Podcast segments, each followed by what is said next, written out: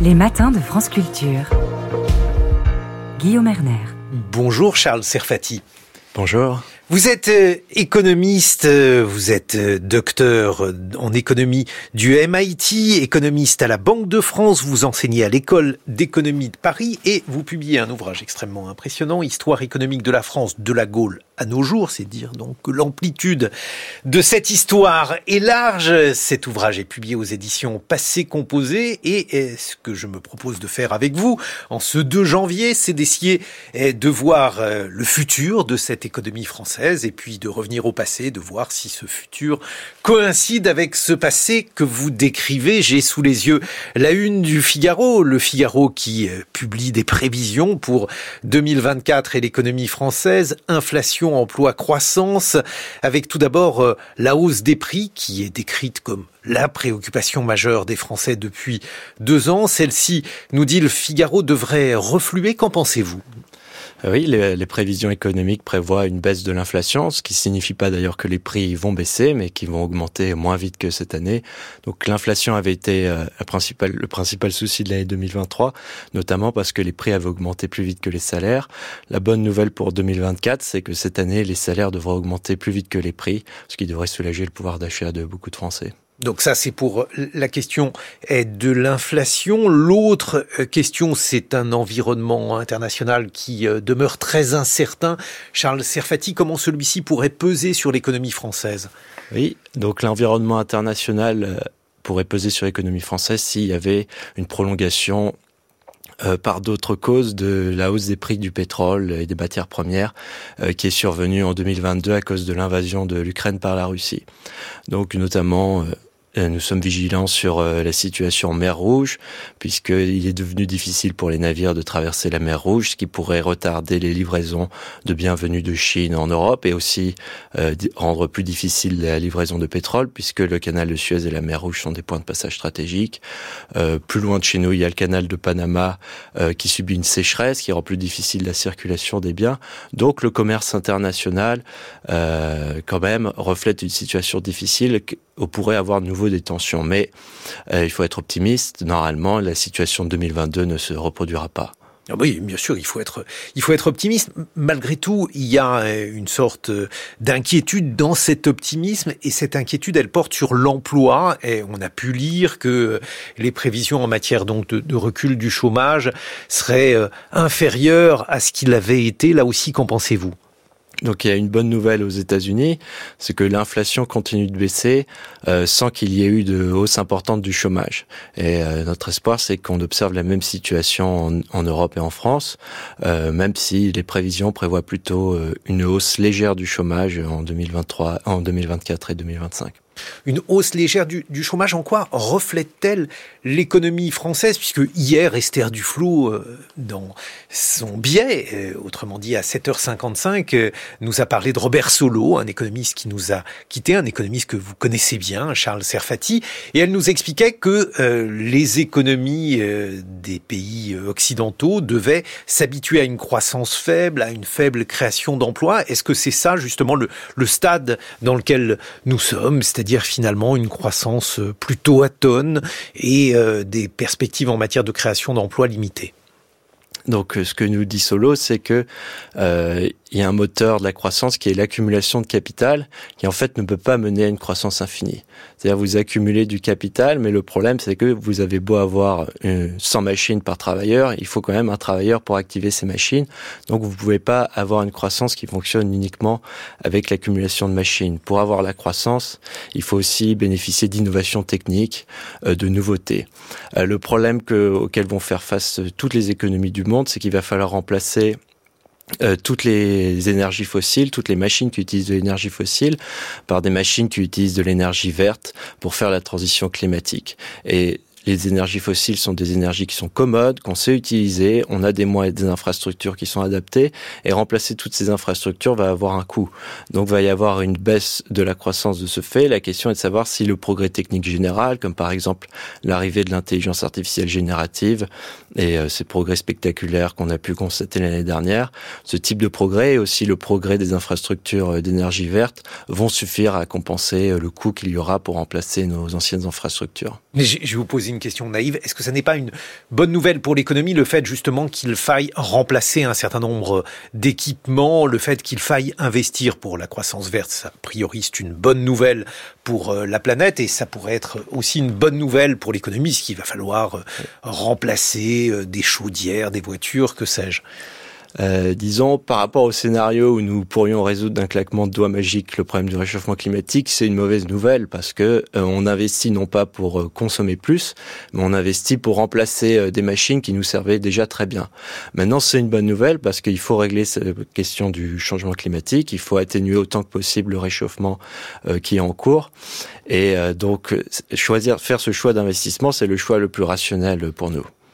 Ce, choix-là, il représente une sorte de, défi inédit. Lorsque vous écrivez cette histoire économique de la France, euh, Charles Serfati, mmh. le fait justement de, devoir faire cette transition climatique, comment ça s'inscrit dans cette histoire? Donc là, c'est euh, un défi qui est assez inédit comparable peut-être à la reconstruction euh, après la Seconde Guerre mondiale ou après la Première Guerre mondiale, puisqu'il y a cette dimension d'investissement dans du capital, ce dont parlait euh, Robert Solo et ce dont parlait Esther Duflo hier. Donc euh, il va falloir euh, investir, d'après le rapport Pisani-Ferry, près de 2% du PIB en infrastructure verte avec une forte intervention de l'État. Et euh, ça, c'est assez inédit en temps de paix en dehors de ces périodes de reconstruction. Donc, euh, il faut voir le parallèle peut-être dans les 30 glorieuses, dans après la première guerre, cette période après la première guerre mondiale, où l'État a aiguillonné une partie de la reconstruction des infrastructures et beaucoup participé à l'investissement de l'économie. Maintenant, c'est sûr qu'il ne pourra pas avoir le même euh, la même implication euh, dans le contexte international d'aujourd'hui. Mais alors justement, pour différentes raisons, euh, cette reconstruction de la France, elle, elle semble être rétrospectivement une période plutôt heureuse. Alors évidemment, après la guerre et ses horreurs, mais aussi sur le plan économique. Est-ce qu'on pourrait revivre une époque de ce type? Est-ce que c'est différent aujourd'hui, Charles Serfati? Donc là, ce qui a caractérisé cette période, c'est euh, deux choses, deux temps. C'est d'abord un rattrapage, une reconstruction, donc une croissance très rapide parce que tout simplement on n'avait plus de maisons, on les a reconstruites, on n'avait plus d'usines, on les a reconstruites et la croissance va beaucoup plus vite. Et aussi nous étions en retard sur l'économie américaine et nous avons rattrapé une grande partie de notre retard en important par exemple massivement des tracteurs, ce qui a permis euh, une croissance très rapide, une disparition d'ailleurs du secteur agricole à cette période-là, avec le nombre de paysans qui se réduit alors que la production agricole augmente énormément. Mhm. Euh, la question, est-ce qu'on pourrait revivre cette période?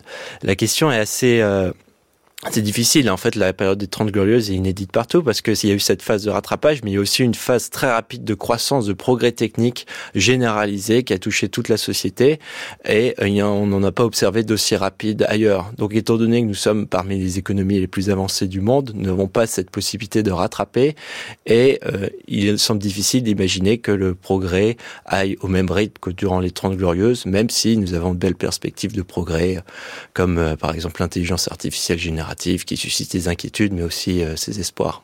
Bon, alors vous avez rappelé le, chiffre de Jean Pisani-Ferry, 2% du PIB, c'est-à-dire qu'il faudrait investir 2% de la richesse nationale pour opérer cette euh, transition énergétique. Alors, ou bien eh, on, la prend quelque part, donc euh, on s'appauvrit de, 2%, ou bien on s'endette, on augmente donc la dette nationale. Justement, si vous deviez, Charles Serfati, nous dire où nous en sommes en termes de, dette nationale et, euh, comment celle-ci pourrait évoluer? Oui, donc la dette publique en 2023 devrait approcher 110% du PIB, ce qui n'est pas un niveau inédit dans l'histoire de France mais ce qui reste un niveau relativement élevé. Donc la question qu'on se pose, c'est si on veut garder des marges de manœuvre pour l'avenir, euh, est-ce qu'on peut vraiment se permettre d'augmenter euh, ce ratio dette PIB sans chercher nécessairement à le diminuer à un rythme très rapide Il faudrait peut-être chercher à le stabiliser et donc malheureusement travailler à réduire le déficit. Donc euh, comme vous l'avez dit, il n'y a pas de recette magique. Si on si on ne veut pas augmenter la dette tout en faisant les investissements, il va falloir faire des choix, soit augmenter les impôts, mieux cibler la taxation les aides aux entreprises, les allègements de charges, ou bien réduire les dépenses, ce qui est toujours un choix difficile parce qu'il y a beaucoup de dépenses sociales, il y a beaucoup de dépenses d'investissement qui comptent pour notre avenir. Donc c'est sûr qu'il il y a des choix difficiles qui s'imposent si on veut financer en plus ces 2% d'investissement vert. Vous venez de dire que ce niveau de dette n'était pas inédit. Quand la France a-t-elle déjà eu ce niveau d'endettement? Donc, euh, donc déjà, euh, un point méthodologique, on, est au-dessus de 100% du PIB, mais il n'y a rien de significatif économiquement à être au-dessus de 100% du PIB. C'est juste la production annuelle et un stock de dette, donc on ne parle pas d'unité comparable. Donc vous, voulez dire que finalement c'est symboliquement euh, un seuil qui peut frapper les esprits, mais qu'il n'y a pas de conséquences particulières à être au-delà du PIB C'est ça. Exactement. Et donc on a déjà été euh, proche de 100% à la veille de la Révolution française. Bon, ça s'est mal terminé pour le pouvoir à cette époque. Euh, on a été euh, dans des périodes plus proches où la dette inspire encore confiance, près de 100% durant une grande partie du 19e siècle. Et au lendemain de la Première Guerre mondiale, le ratio dette-PIB a même atteint 170% justement, parce que si on reprend la Révolution française par exemple, euh, l'une des causes souvent invoquées à la Révolution française, c'est euh, la pression fiscale. Est-ce que euh, cela, par exemple, pourrait être une conséquence, alors en l'occurrence funeste, de cette situation de dette, parce qu'il faudrait accroître encore les impôts prélevés sur les ménages donc exactement, si la Révolution française a eu lieu, c'est parce que... J'ai pas dit qu'elle était funeste à la Révolution française. Ce qui est une bonne conséquence, un défaut souverain qui a bien terminé finalement la Révolution française. Si elle a eu lieu, c'est parce que le pouvoir avait une dette très importante, un, un gros déficit, et qui ne trouvait pas les moyens d'augmenter ses ressources fiscales, et alors qu'il devait payer une charge de la dette qui est très importante. Aujourd'hui, euh, le, le point positif, c'est que la charge de la dette est beaucoup moins importante, parce que nous bénéficions de la confiance des marchés. Euh, si on fait exception d'un épisode en 1930, la France n'a pas fait euh, défaut euh, depuis 1797. Donc elle a une bonne histoire financière maintenant, ce qui n'était pas le cas dans l'ancien régime. Euh, et donc ce qu'on a observé, c'est une contestation fiscale, notamment en 2018, lorsqu'il y a eu la hausse des taxes sur le carburant, qui est pour un objectif écologique. Donc, euh, oui, c'est un risque. Il faut tenir compte de l'acceptabilité de ces mesures euh, de hausse d'impôts ou de baisse des dépenses, évidemment. On, va continuer avec vous. Euh, Charles Serfati a observé cette économie française sur le temps long. votre histoire économique de la France est publiée aux éditions Passé Composé. On se retrouve dans une vingtaine de minutes. 6h30, 9h, les matins de France Culture. Guillaume Erner. Nous retrouvons notre invité Charles Serfati, docteur en économie du MIT, économiste à la Banque de France, enseignant à l'école d'économie de Paris. Vous publiez une somme, Histoire économique de la France, de la Gaule à nos jours aux éditions Passé Composé et de nos jours, comme vient de l'évoquer euh, Jean Lémarie dans ses chroniques. Il s'agit d'une inscription européenne. Qu'est-ce que l'Europe a changé à l'économie française, Charles Serfati? Étant donné la position géographique de la France, qui est euh, le seul pays, qui est le principal pays européen à toucher à la fois la Méditerranée et la façade atlantique, et avoir une façade atlantique, euh, l'Europe a joué un rôle déterminant. Et euh, si on remonte très loin dans notre histoire, c'est depuis Marseille que les Grecs ont découvert euh, l'Europe du Nord. Euh, la France jouait ce rôle d'intermédiaire pour faire découvrir euh, les biens méditerranéens typiques comme le vin et l'huile d'olive aux pays du nord de l'Europe. Donc l'Europe joue un rôle extrêmement important pour notre continent. ça a été parfois un rôle négatif quand en fait nous étions coincés dans des guerres notre pays, étant donné sa position géographique, notamment pendant la Première Guerre mondiale, a beaucoup souffert. Donc la construction européenne, euh, c'est euh, deux choses. C'est la paix, la volonté de maintenir la paix qui suit la Seconde Guerre mondiale pour éviter les horreurs telles qu'on les a connues. Et c'est aussi le doux commerce, c'est euh, cette volonté de faciliter le commerce, ce qui est très naturel pour notre pays. Donc l'Europe a naturellement beaucoup apporté à la France, que ce soit les flux d'invention, les flux d'idées, mais aussi de la construction européenne elle-même depuis depuis quelques décennies. Parce que pour vous, le bilan de cette construction européenne est positif pour la France euh, à l'heure où euh, on va évoquer ces différents thèmes pour les élections européennes, Charles Serfati? Ça ne fait aucun doute pour moi. Il y a un débat pour savoir, par exemple, si l'Europe est née parce qu'il y a eu la paix ou si la paix est née de l'Europe. Ce qui est sûr, c'est que l'Europe, c'est la volonté de maintenir la paix. L'Europe, c'est aussi le commerce. Euh, ça fait du bien à la France de pouvoir commercer plus librement avec euh, tous ses partenaires européens. Donc, j'ai aucun doute sur le fait. Enfin, cette question fait aucun doute pour moi. Et justement, en tant qu'économiste, la disparition du franc, comment l'inscrivez-vous dans cette histoire euh, économique de la France? Donc euh, la disparition du franc et la mise en place de l'euro, c'est quelque chose qui est assez unique euh, dans l'histoire euh, même mondiale. c'est né du contexte particulier que nous avons connu. Là, nous parlions d'inflation tout à l'heure. pour reprendre la naissance de l'euro, c'est né à cause de la colère qu'a suscité l'inflation dans les années 1970-1980. Euh, les pays européens, voulant stabiliser le commerce entre eux, ont essayé de lier leurs monnaies les unes aux autres, mais ils avaient des tendances différentes, et l'euro est apparu comme une solution pour maintenir l'arrimage du franc Deutschmark à la lire italienne et pour éviter les crises euh, monétaires que nous avons connues dans les années 80 et les années 1990. Pour que nous ayons notre mot à dire, par exemple, euh, sur la politique monétaire en Allemagne et réciproquement, afin qu'il y ait une meilleure coordination de, sur ce point de vue-là. Mais alors, pardonnez-moi, continuez. Et euh, du point, d'un point, certain de ce point de vue, l'euro a été un succès puisque l'épisode d'inflation que nous connaissons depuis deux ans est regrettable, mais euh, c'est le seul épisode d'inflation qui soit survenu depuis que l'euro est là, alors que les crises inflationnistes étaient beaucoup plus fréquentes euh, dans les années 70, 80 et même avant dans les années 60. Mais alors justement parce qu'à l'époque, au moment donc de la disparition du franc, on expliquait que c'était une construction allemande et qu'en fait toute la toute l'Europe allait être mise à l'heure de l'économie allemande. Rétrospectivement. Donc, si on se penche sur euh, ce qu'a voulu faire le gouvernement français à cette époque, en fait, l'euro était plutôt une demande euh, venant du côté français. Euh, il y avait une crise très particulière au début des années 1990 parce que la réunification allemande avait euh, provoqué une tendance inflationniste en Allemagne et provoqué une très forte hausse des taux d'intérêt.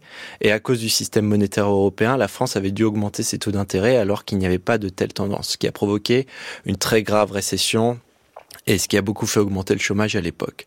Et euh, l'idée de la France était que si une telle crise se reproduisait à l'avenir, euh, nous pourrions maintenir le taux de change stable sans avoir à subir une telle hausse parce que la France aurait son mot à dire sur la politique monétaire européenne. Là, ces dernières, euh, ces dernières années, la politique monétaire européenne ne reflétait pas seulement de, les préférences allemandes, mais aussi les préférences de tous les pays qui siégeaient au Conseil monétaire de la BCE. Charles Serfati, euh, aujourd'hui, il y a un sentiment euh, en France, euh, tout le monde ne l'a pas, mais certains l'expriment, un sentiment de déclassement de notre pays. Qu'en est-il, selon vous, pour l'économiste que vous êtes? Alors, si on regarde à très long terme, notre pays a une très belle performance au 19e et surtout au 20e siècle. Euh, L'Angleterre était à un moment le pays le plus riche du monde et la France a dépassé pour la première fois l'Angleterre en PIB par habitant et se maintient à peu près au niveau depuis à la fin des années 1960. Euh, le sentiment de déclassement, il vient de, il vient d'une statistique peut-être, c'est le fait que par rapport aux États-Unis, en termes relatifs, le PIB français a diminué par, habitant. C'est-à-dire, il a continué d'augmenter, mais il a augmenté moins vite qu'aux États-Unis. Euh, quelle est la cause? Déjà, une cause qui touche toute l'Europe, euh, c'est le vieillissement de la population. Euh, la population euh, la population retraitée est beaucoup plus nombreuse qu'avant. On a aussi repoussé l'âge des études, donc il y a une partie moindre de la population euh, qui travaille. L'autre cause de cette baisse relative, c'est euh, la baisse du temps de travail. En France, par exemple, nous avons plus valorisé le temps de loisir, nous avons plus de congés payés qu'aux États-Unis, euh, nous travaillons moins euh, dans une semaine, notamment depuis la loi des 35 heures. Et ce temps de loisir, c'est quelque chose qui compte pour le bien-être, même si ça ne va pas compter dans le PIB par habitant.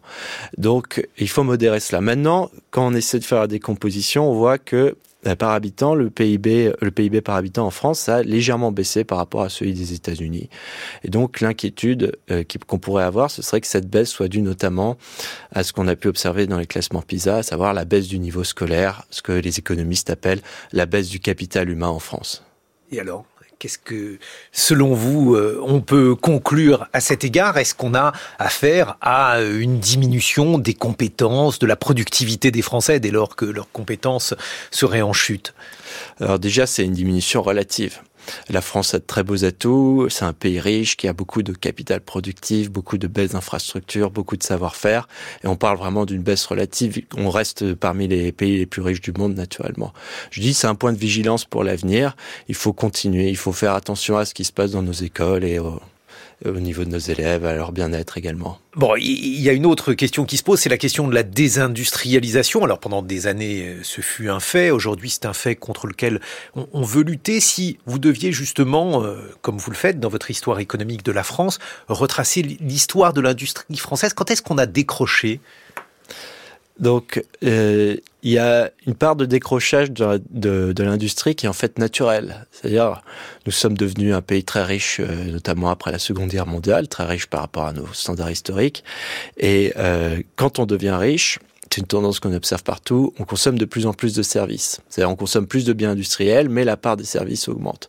Donc naturellement, au fur et à mesure que l'industrie devient plus productive, en fait, elle produit trop de biens, et donc la part de l'industrie recule naturellement dans tous les pays qui s'enrichissent suffisamment, juste parce que la demande de biens industriels baisse, à moins de trouver des débouchés extérieurs.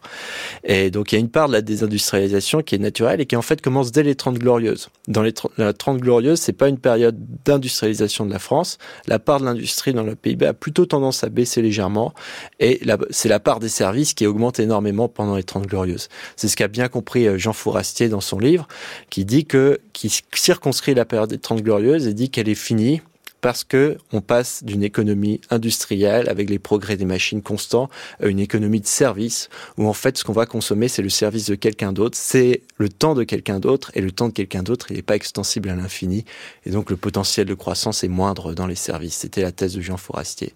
Donc cette partie de désindustrialisation est normale. Maintenant la, la, France est plus désindustrialisée que d'autres pays comparables. Bon, c'est moins désindustrialisé que les États-Unis ou que l'Angleterre, mais bien plus que l'Allemagne euh, ou, ou, la Hollande. Et euh, l'origine, euh, comment dire, si on retrace, en fait, on voit que la part de l'industrie le, la production industrielle s'est à peu près maintenue en France jusqu'à la grande crise de 2008, la grande, ce qu'on appelle la grande récession. Et à ce moment-là, elle a décroché, baissé de 15-20%. On n'est jamais vraiment revenu. En fait, c'était une baisse de la production industrielle qui n'a pas été compensée. Ça a été compensé par une hausse de la production de services, mais on n'est pas revenu au niveau précédent. Euh, ces derniers temps, il y a quelques signes prometteurs. Il y a eu plus d'ouverture d'usines que de fermetures ces deux dernières années. Il y a eu des créations nettes d'emplois industriels. Donc, il y a un potentiel pour euh, se remettre à produire plus de biens industriels, notamment les biens de la transition écologique. Mais euh, en tout cas, il y a une prise de conscience. C'est quand même paradoxal dans un pays qui est dit colbertiste, avec donc une volonté régalienne de d'orienter l'économie, puisqu'on ne peut plus dire qu'on est dans une économie dirigée, une volonté de retrouver de la souveraineté économique. Est-ce que c'est possible, selon vous, Charles Serfati, dans cette économie très mondialisée? Euh, on peut chercher à trouver euh, à rester acteur dans les domaines stratégiques pour les biens dont nous aurons le plus besoin. Alors il faut pas on va aussi dépendre de beaucoup de matières premières nouvelles, comme les métaux critiques pour lesquels euh, nous n'avons pas forcément les ressources nécessaires. Donc il faut il faut pas s'imaginer que nous allons tout faire tout seul, mais on peut essayer d'avoir un partenariat stratégique avec des partenaires auxquels nous faisons confiance. La grande crainte, euh, une des raisons pour lesquelles il faut faire cela, c'est que nous ne savons pas à quel point nous pouvons faire confiance, par exemple, à la Chine qui détient des euh, qui détient un énorme potentiel industriel et certains minéraux critiques. Il y a une guerre commerciale en cours entre les États-Unis et la Chine. L'Europe n'est pas encore impliquée dedans mais il y a la crainte qu'il y aurait une fermeture du commerce de la Chine si des tensions géopolitiques graves se produisaient. Euh, donc euh, il y a une part qui vient de là, il y a aussi une part qui vient de cette euh, cette croyance que beaucoup de gens ont que les emplois industriels euh, sont bons pour la classe moyenne, sont bons pour la stabilité politique. En général, on a vu que beaucoup d'emplois euh, qui donnaient satisfaction aux ouvriers, qui leur permettaient de monter en grade dans le cours de leur vie durant les 30 glorieuses, beaucoup d'emplois avaient à voir avec la classe industrielle, avec euh, l'industrie. Et les endroits où des industries ont fermé à cause de la concurrence chinoise, on a observé un déclassement de la classe moyenne. Donc ces endroits sans surprise, on vote par exemple davantage Marine Le Pen. Donc il y a cette crainte que sentiment de détérioration que ressent une grande partie de la population soit dû à la désindustrialisation et cette crainte légitime euh, suscite la volonté de regagner euh, notre souveraineté industrielle ou en tout cas de promouvoir un peu plus l'industrie en France. Et alors l'autre mouvement sur lequel vous revenez, qui est un mouvement extrêmement important, alors qu'il est plutôt récent, c'est euh, la quasi-disparition des paysans en France. Charles Serfati, c'est un mouvement à l'importance économique extrêmement importante, culturelle d'ailleurs euh, mm. aussi très importante. Et euh, dans votre histoire économique de la France, vous lui réservez une large place.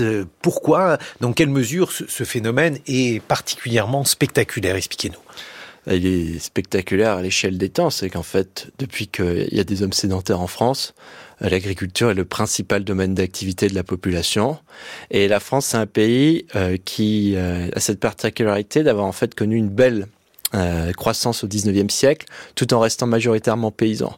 Quand l'Angleterre se met à devenir une économie très active, en fait, elle devient très rapidement industrielle. Elle devient l'atelier du monde qui exporte ses biens textiles vers les autres pays.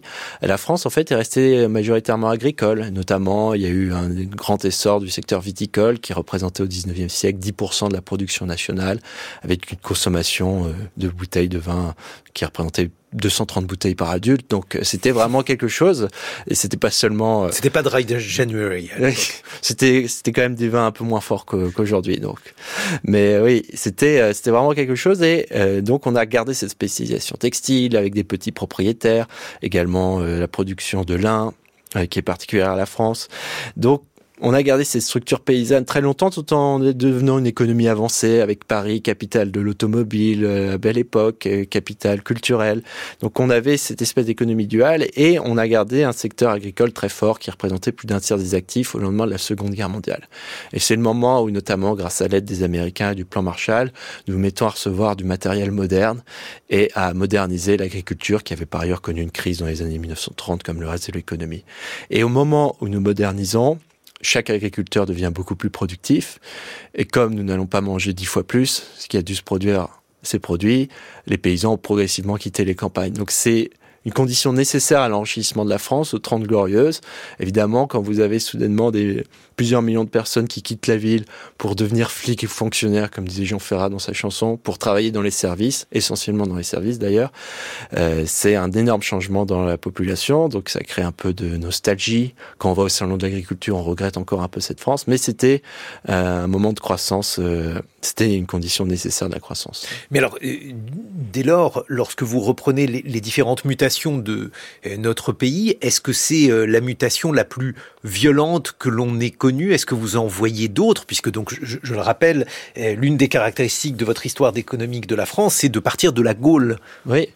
Donc, euh, pour moi, c'est clairement la mutation sectorielle la plus importante qui soit arrivée euh, dans l'histoire de France. Il n'y a pas de doute là-dessus. L'autre grande mutation, c'est la révolution industrielle, mais en fait, elle était beaucoup plus lente et beaucoup plus éparpillée. Donc, le secteur industriel va représenter un tiers des emplois au début du XXe siècle euh, durant toute la première moitié du XXe siècle, alors qu'il représentait moins d'un dixième euh, au XVIIIe. Et euh, cette mutation a eu lieu petit à petit avec des ateliers euh, qui étaient souvent très petits, en fait des paysans qui travaillaient dans les champs et qui, lorsque en dehors des moissons et des récoltes, venaient travailler dans les ateliers industriels. Donc c'est une transformation qui a été beaucoup plus lente que l'a été l'exode rural après la Seconde Guerre mondiale. Et justement, si on reprend sur la très longue période, cette fois-ci, euh, l'histoire économique de la France, est-ce que nos ancêtres, les Gaulois, étaient euh, plus prospères que les Romains ou au contraire euh, beaucoup plus modestes dans leur train de vie? Donc on pense souvent que les Romains, parce qu'ils avaient construit de plus grandes villes, parce qu'ils étaient, ils avaient de grands talents en ingénierie ont laissé des monuments impressionnants, étaient beaucoup plus riches que les Gaulois. En fait, ça tient en partie au fait que les Romains, euh, tout simplement, concentraient davantage le pouvoir dans leurs grandes villes, euh, prenaient davantage de ressources fiscales aux campagnes et construisaient des grands monuments. Euh, les Gaulois avaient un train de vie en fait assez prospère, donc si on peut se fier enfin qui reste misérable par rapport aujourd'hui, comme d'ailleurs celui des Romains, mais qui est en fait euh, comparable à celui des Romains sans doute. Quand on regarde par exemple les os, la taille des ossements laissés par les Romains et les Gaulois, on se rend compte que les Gaulois euh, étaient plutôt plutôt grand, plutôt plus grand que les Romains d'ailleurs. Et euh, on, se rend compte aussi que le territoire était bien exploité. On a cette idée de forêt des de territoire vierge complètement inexploité. En fait, la population gauloise était assez étalée dans le territoire et on a de bonnes raisons de penser que la France d'aujourd'hui contient plus de forêts que n'en contenait la Gaule celtique avant même la conquête romaine.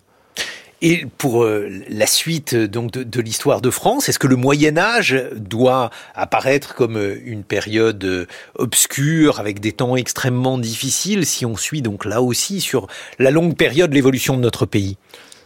Donc le Moyen Âge ça dépend de quand on le fait commencer. Il y a deux grandes phases dans le Moyen Âge. Il y a une phase qui est en fait celle de la fin de l'Antiquité, à partir du 5e siècle, et on observe une lente disparition des villes, une lente disparition des monuments en pierre, euh, à part les églises. Et en fait, les églises vont maintenir la structure des villes qui vont rester c'est dépeuplé, on va se mettre à cultiver à l'intérieur des villes. Mais à partir du 9e siècle, il y a un grand essor urbain, un grand essor commercial au Moyen Âge. Toutes les villes se mettent à croître assez rapidement. Euh, le paysage urbain romain qui avait été conservé, qui avait dont seulement le squelette avait été conservé, reprend vie. Et en fait, ça a été une grande période d'essor jusqu'au début du XIVe siècle, quand la peste noire a fauché euh, la moitié de la population. Mais avant, cette peste noire, il y a eu beaucoup de croissance euh, pendant le Moyen Âge. Mais cette croissance, elle était liée à quoi? Parce que on a tendance à lier, Charles Serfati, euh, cette croissance avec l'innovation technologique. Quelles ont été les innovations technologiques principales de ce Moyen Âge-là?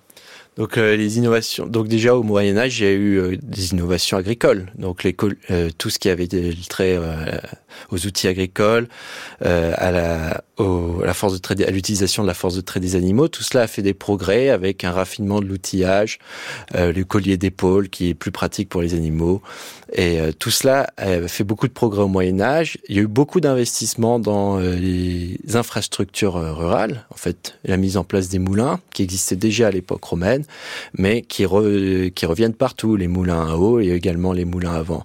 En fait, il y a eu beaucoup d'innovations au Moyen Âge, et euh, la meilleure preuve de ce progrès au Moyen Âge, c'est par rapport même à l'époque romaine, c'est que la population européenne au Moyen Âge est nettement plus élevée que durant l'Empire romain. La population en France, si on en croit un recensement de 1328 et qu'on extrapole un peu, était de 20 millions d'habitants, alors que la population en Gaule, d'après les estimations les plus optimistes, n'a pas dépassé 8 ou 10 millions d'habitants. Donc le fait que le pays soit capable de nourrir cette population, c'est l'illustration du fait qu'il y a eu beaucoup d'innovations agricoles en fait beaucoup d'innovations agricoles, une innovation agricole et euh, une augmentation donc euh, du niveau de vie qui conduit à, la Renaissance. Là aussi, est-ce que l'on a raison de considérer que cette période, Charles Serfati, a été particulièrement propice à la France? Donc la Renaissance été propice à l'Europe sur le plan intellectuel, sur le plan scientifique et sur le plan économique. En fait, c'est beaucoup plus ambigu.